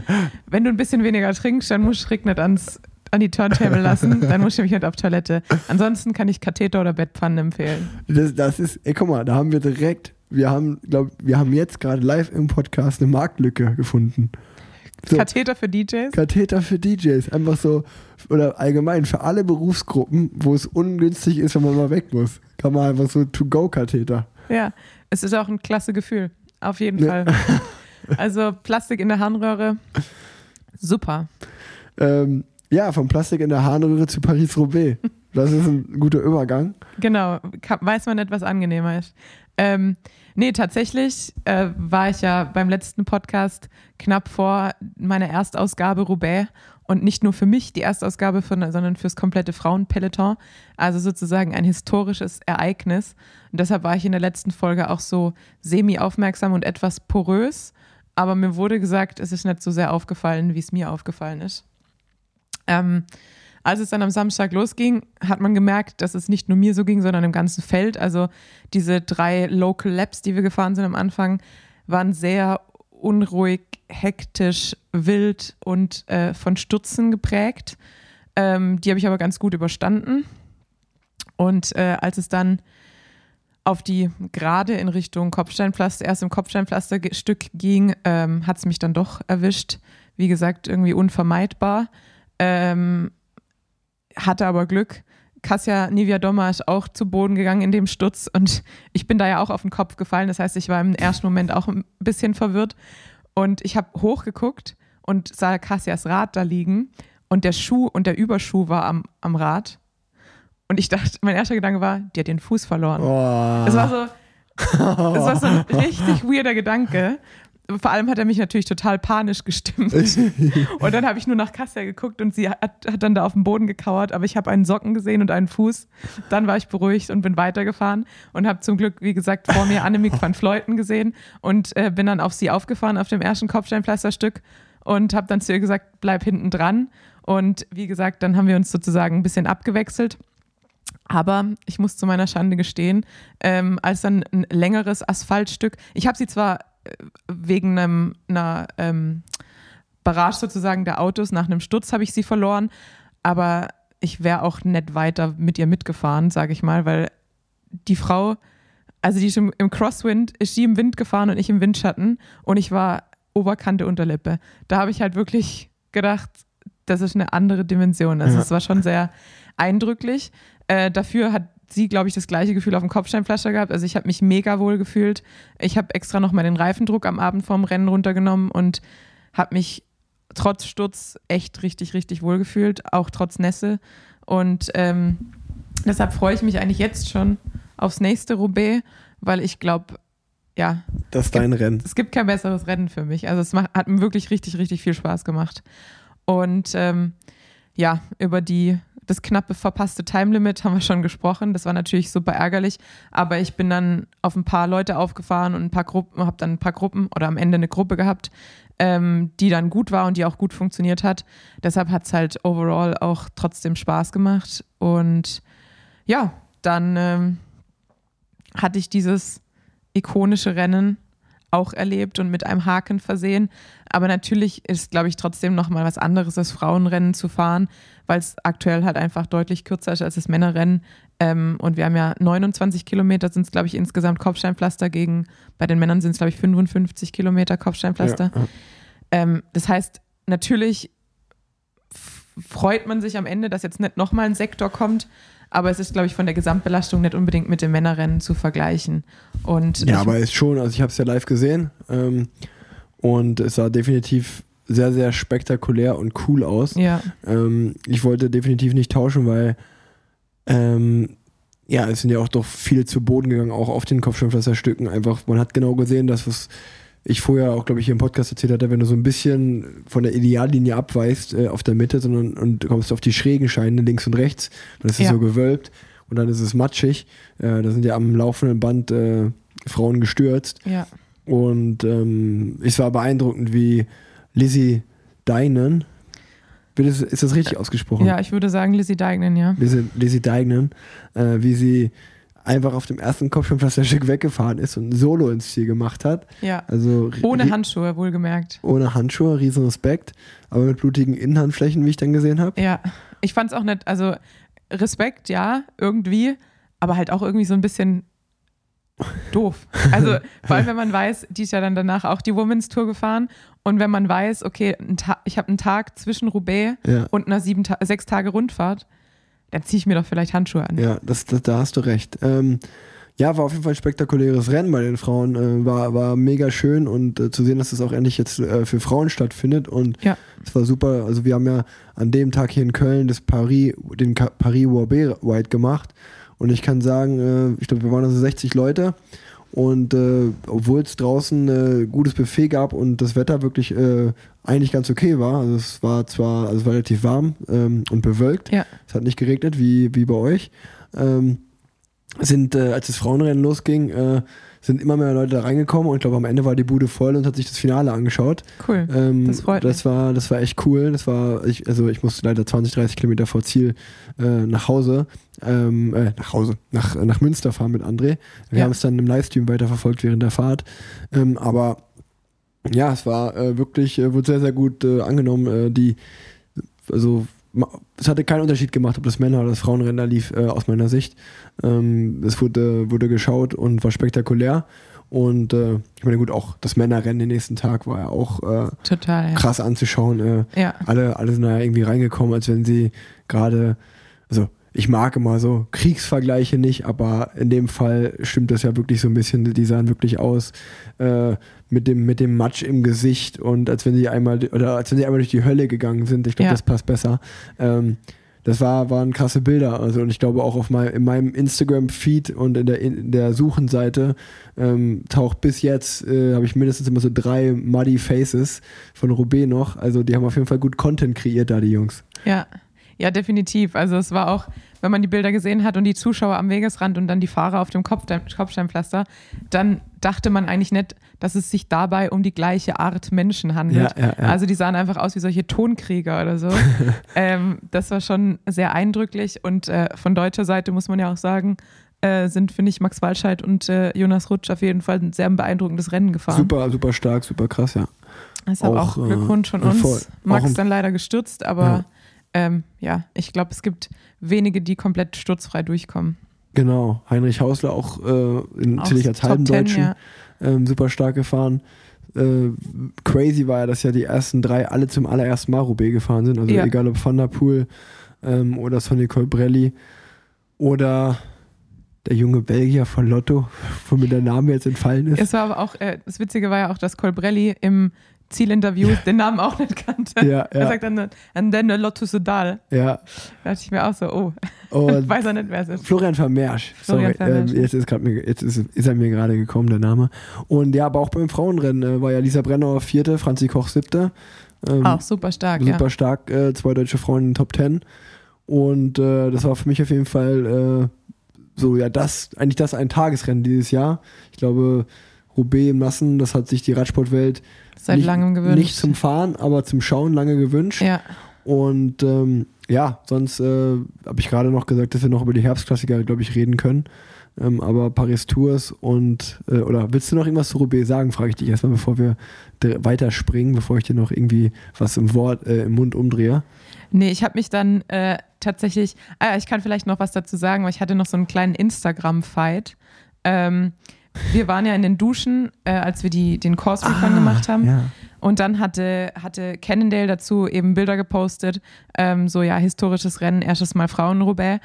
Und es gibt so eine Meme-Seite, die nennt sich Fucks Ram Memes. Und die, der macht eigentlich auch, er oder sie, ich weiß es nicht, macht eigentlich auch ganz lustige Sachen. Ähm, und er hat dann unter das, den Cannondale-Post eigentlich nur gepostet, ja, so dank, danke fürs Material und hat dann direkt so ein bisschen so ein Meme gemacht von wegen, ja, Cannondale bedankt sich, ähm, erstes Frauen-Roubaix und zack, werden Bilder aus der Dusche geschossen. Wo ich halt denke, also, ja, es hat mich halt irgendwie so ein bisschen genervt, weil man weiß ja, dass Roubaix auch für die Bilder aus der Dusche steht. Ja, ja, Und unabhängig des vom Geschlecht. ja, ja. Und ähm, ich fand es dann halt irgendwie, im Endeffekt fand ich den sexistischen Gedanken dahinter ja nicht, dass Cannondale sagt, wir machen da jetzt Bilder in der Dusche, sondern die haben ja wirklich nur dokumentiert, wie wir da Ja. beim Recon durchgeschlichen sind und wir waren mega happy, dass wir in die Duschen durften, weil wir eben im, im Frühjahr wegen Corona noch nicht in die Duschen durften. Und es ist ja einfach ein eindrücklicher Ort. Voll. Ähm, und ähm, ja, ich habe dann das eben kommentiert und er hat dann auch am Ende den Meme gelöscht und hat sich dann aber auch, äh, wir haben dann noch geschrieben und er hat sich dann auch entschuldigt dafür, beziehungsweise er muss sich ja nicht dafür entschuldigen, aber es ist ja im Endeffekt nur manchmal den, ich sag mal, der eigene Sexismus, den man in irgendwas rein interpretiert. Ja, ja. Ähm, und ich wollte halt, weil wir ja auch im, im Podcast darüber gesprochen haben, ich wollte mir halt eigentlich nicht samstags dann darüber Gedanken machen nach dem Rennen. Darf ich jetzt in die Dusche und darf ich ein Foto machen und darf ich das im Base Layer oder darf ich das im Sport BH, sondern das ist ja eigentlich das, worüber ich mir genau keine Gedanken Ja, machen, machen will, Ja. sondern ich kann genauso in die Dusche gehen wie jeder männliche Fahrer. Und ja, das wollte ich noch dazu anmerken. Und ansonsten war es so geregelt, äh, dass nur Frauen, also weibliche Fotografen in die Dusche durften und nur, wenn die sozusagen einem Fahrer zugeordnet waren. Also wenn man als Fahrer gesagt hat, so ein bisschen Gästeliste mäßig, ja, die gehört zu mir, dann äh, durften die mit rein. Ach cool. Und ähm, so sind dann auch trotzdem äh, ganz coole Bilder entstanden. ja, ich hab's gesehen. Äh, stimmt, das habe ich vergessen. Äh, hat sich also gelohnt, der Tipp, da in die Dusche mal Hat, zu gehen. genau, hat sich gelohnt. Sehr cool. Sind auf jeden Fall geile Bilder entstanden, habe ich ja bei dir verfolgt über Insta. Und ja, zu dem Meme, scheiß da drauf, äh, kenne ich von mir selber. Manchmal denkt man, man wäre sehr witzig mit irgendwas, welchen Sachen und realisiert dann, wenn man beim zweiten Mal drüber nachdenkt, ah, ist gar nicht so witzig, übers Ziel hinausgeschossen. Ähm, aber hey, ist ja egal. Äh, coole Bilder entstanden Ja. und äh, absolut verdient, äh, dass die ersten Frauen jetzt endlich Paris-Roubaix fahren durften und äh, hat dem Männerrennen in nichts nachgestanden, wie ich fand, mit einem langen Solo und äh, auch echt widrigen Bedingungen. Echt cool. Ähm, ja, dann nochmal, also Paris Tours und Lombardei-Rundfahrt gibt es jetzt von mir auch nicht so viel zu sagen, außer dass der Tour de France-Sieger Tadej Pogacar die Lombardei-Rundfahrt gewonnen hat vor Fausto Masnada. Das ist auch alles, was ich von der Lombardei-Rundfahrt weiß. Mehr habe ich nicht geschaut, außer dass mein Teamkollege Dan Martin da auch sein letztes Rennen gefahren ist und äh, seine ja. Karriere beendet hat da. Ähm, wieder, wieder einer auf der Liste, der aufhört. Äh, ziemlich ja, die viele. Liste ist echt lang dieses Jahr, gell? crazy. Sowohl bei den Frauen als auch bei den Männern. Voll, voll. Und wirklich auch äh, sehr gute Fahrer. einfach. Richtige Hochkaräter. Ja. Ähm, ja, und Paris Tours habe ich gestern äh, nach dem White in Unna beim, beim, mit meinen Eltern zusammengeschaut. Äh, muss sagen, das war echt ein spannendes Finale. Wie kurz vor Schluss, äh, also ist ja Paris Tours ja eigentlich immer so ein Sprinterklassiker, der Sprintklassiker im Herbst, der durch Windkante entschieden wird äh, oder vielleicht doch ein Massensprint und mittlerweile ja komplett verändert, komplett die Charakteristik verloren von früher. Ist ja jetzt gefühlt ein halbes Gravel-Rennen. ja. Und ähm, ja, da waren dann äh, nur noch wirklich auch äh, Fahrer einzeln verteilt im Finale und äh, Jasper Stuyven und Arnaud Demar sind da wirklich auf dem letzten Kilometer zu den beiden Fahrern, die vorne äh, schon lange geflüchtet waren, aufgeschlossen. Und äh, Arnaud Demar dann, also vorne waren Stan de Wolf und Frank Bonamour. Und äh, dann haben die vier zusammen einen Sprint gemacht, den Arnaud Demar wirklich beeindruckend gewonnen hat. Ja. Und nach so einer kleinen Durststrecke über den Sommer hat er jetzt, sag ich mal, als Franzose, ich glaube seit 2006 das erste Mal wieder Paris Tours, den Herbstklassiker in Frankreich gewonnen. Somit, glaube ich, so die Saison auch so ein bisschen wirklich äh, ja, gerettet, ist vielleicht zu viel gesagt, aber richtig schön abgeschlossen. Und äh, also es war wirklich ein spannendes Finale. Das können, wer das noch nicht gesehen hat, kann sich das gerne mal angucken, irgendwie auf YouTube oder wo auch immer. Und Ich habe sonst. tatsächlich, ich habe mir Lombardei angeschaut, äh, aber ich habe mir Paritur nicht angeschaut, weil ich war beschäftigt, auch wenn ich hier im Bett lag, aber es war irgendwie immer was los. Und ähm, dann wurde ich hart von Eurosport gespoilert, als ich dann den, den Fernseher angemacht hat, lief dann so kurz Zusammenfassung, ah, Valtteri Bottas gewinnt Formel 1 und Arnaud de Mar gewinnt Paris-Tour. Dann dachte ich mir, ja gut, jetzt muss ich auch nicht mehr großes Rennen angucken. Ja. Also danke Eurosport. war ein spannendes ähm, Finale. Und ähm, ja, vielleicht noch von Frauenseite. Ich bin zwar bei der ersten Etappe äh, rausgeflogen, aber die Women's Tour ist ja trotzdem gelaufen. Ähm, Demi Vollering gewinnt die Gesamtwertung. Ähm, meine Teamkollegin und meine liebste Zimmerkollegin Nina Kessler hat sich das Sprinttrikot ähm, am ersten Tag geholt und es auch bis zum Ende behalten. Ansonsten Elise Schabi holt, meine ich, das gepunktete Trikot und ähm, Elisa Balsamo gewinnt ihr erstes Rennen Im ähm, Weltmeistertrikot. Im Weltmeistertrikot, genau, die letzte Etappe. Und ähm, verlässt damit auch Valka und nächstes Jahr bei Trek, meine ich. Respekt, also ähm, auch, auch schön, dass die Tour of Britain da auch also für Frauen so cool ist. Und ähm, also sonst habe ich ehrlich gesagt jetzt auch äh, im Oktober keine Rennen mehr auf dem Schirm so richtig. Also ich glaube, die, die Saison äh, neigt sich für dem Ende. Also das plätschert so ein bisschen noch aus. Ich glaube, bei den Männern ist noch äh, hier dieses äh, Paarzeitfahren. Äh, Chrono de Nation? Nee, das, genau, das, kommt noch. Und Drenthe, ja. und Rente bei den Frauen. Ähm, aber ja, jetzt wirklich, jetzt kehrt die ruhige Zeit äh, im Radkalender, zumindest für die Straßenradsportler Ja. und Straßenradsportlerinnen ein. Ähm, Im Cross und im Bahn geht es ja jetzt wieder erst so richtig los. Genau. Äh, zur Bahn-EM kannst du doch noch bestimmt was sagen, weil da sind ja äh, deine Kolleginnen haben ja wieder ganz schön abgeräumt. Genau, ich sag erst schon noch kurz zum Cross ging es ja jetzt wieder los in Waterloo. Äh, da gewinnt den ersten Waterloo. Cross- Cross-Weltcup ähm, Marianne Voss vor äh, der amtierenden Weltmeisterin Lucinda Brandt. Äh, auch, wow, wow, Waterloo. auch sehr spannendes Rennen. Und bei den Männern gewinnt der amtierende äh, Europameister im Cross. Sigi Schulz. Nee, äh, Keine Ahnung. Weiß ich nicht. so ein kleiner. Oh, Namen Elisabeth. Ja, genau. Aha, da Guck haben mal, so wir ein kleiner. Elle Isabeth. Ähm, exakt. Und äh, ja, zum, zur Bahn-Europameisterschaft kann man sagen, die Mädels äh, werden Europameister im, ähm, in der. Mannschaftsverfolgung. Im Vierer. Im Vierer. Ähm, mit Laura Süßemilch, Lena Reisner, Franzi Brause, Mike Kröger und Lisa Brennauer. Ähm, Lisa Brennauer gewinnt die Einerverfolgung und Mike holt Bronze. Also sehr beeindruckend wieder von deutscher Seite. Und ähm, Sprint, ich glaube. Lea Sophie Friedrich hat Kairin gewonnen. Kairin gewonnen, genau. Also äh, Respekt wieder mal an den BDR und vor allem an die Frauenabteilung, die da richtig krass abgeräumt haben. Und ja, ich glaube, wir haben deine Krankenstory besprochen, wir haben die Offseason besprochen, wir haben dein erstes Paris-Roubaix besprochen. Die anderen Herbstklassiker sind auch noch, äh, sind auch noch hier mit reingeflossen. Ähm, ich glaube, von meiner Seite aus äh, bin ich sehr happy mit der Folge. Ich kann noch eine Anmerkung machen, weil Natürlich. bisher war es ja noch nicht offiziell, aber jetzt habe ich gelesen, dass meine sportliche Leitung es an die Presse weitergegeben hat, dass ich also nächstes Jahr ähm, Hey. bei Tipco bleibe. Glückwunsch. Das heißt, danke. Äh, ich bleibe dem Radsport noch ein weiteres Jahr verbunden. Sehr gut, das ist auch wichtig. Wir machen ja einen Podcast zusammen. Genau. Und Nur deshalb. nur Äh, deshalb. Nur deshalb habe ich unterschrieben. So nämlich. Einfach äh, auch mal committen. Genau. Und ähm, nee, also äh, ich bin, ich bin wirklich, äh, ich wünsche dir natürlich erstmal gute Besserung. Danke. Danke, dass du dir Zeit genommen hast. Äh, Ja, Zeit habe ich jetzt. ihr Ze- Zeit habe ich mehr als alles aus andere. der, wirklich live aus dem Krankenbett aufgenommen. Und ähm, ja, ich, äh, Mitarbeiter oder Mitarbeiterin des Monats fällt mir gerade noch ein. Unsere Rubrik können wir noch äh, abhaken. Äh, für mich ist die Mitarbeiterin des Monats ist diesen Monat Tanja Erath, wie sie diese, diese ganze Story hier äh, verkraftet und weitermacht, äh, zollt mir viel Respekt ab. Oh, danke. Ähm, danke, dass du das, äh, dass du auch so positiv gestimmt bleibst und äh, mit mir hier im Podcast aufnimmst. Und äh, ja, das, ich kann dir wirklich äh, aus tiefstem Herzen nur gute Besserung wünschen, dass das alles gut verheilt und wir dich bald wieder fit und gesund sehen. Vielen Dank.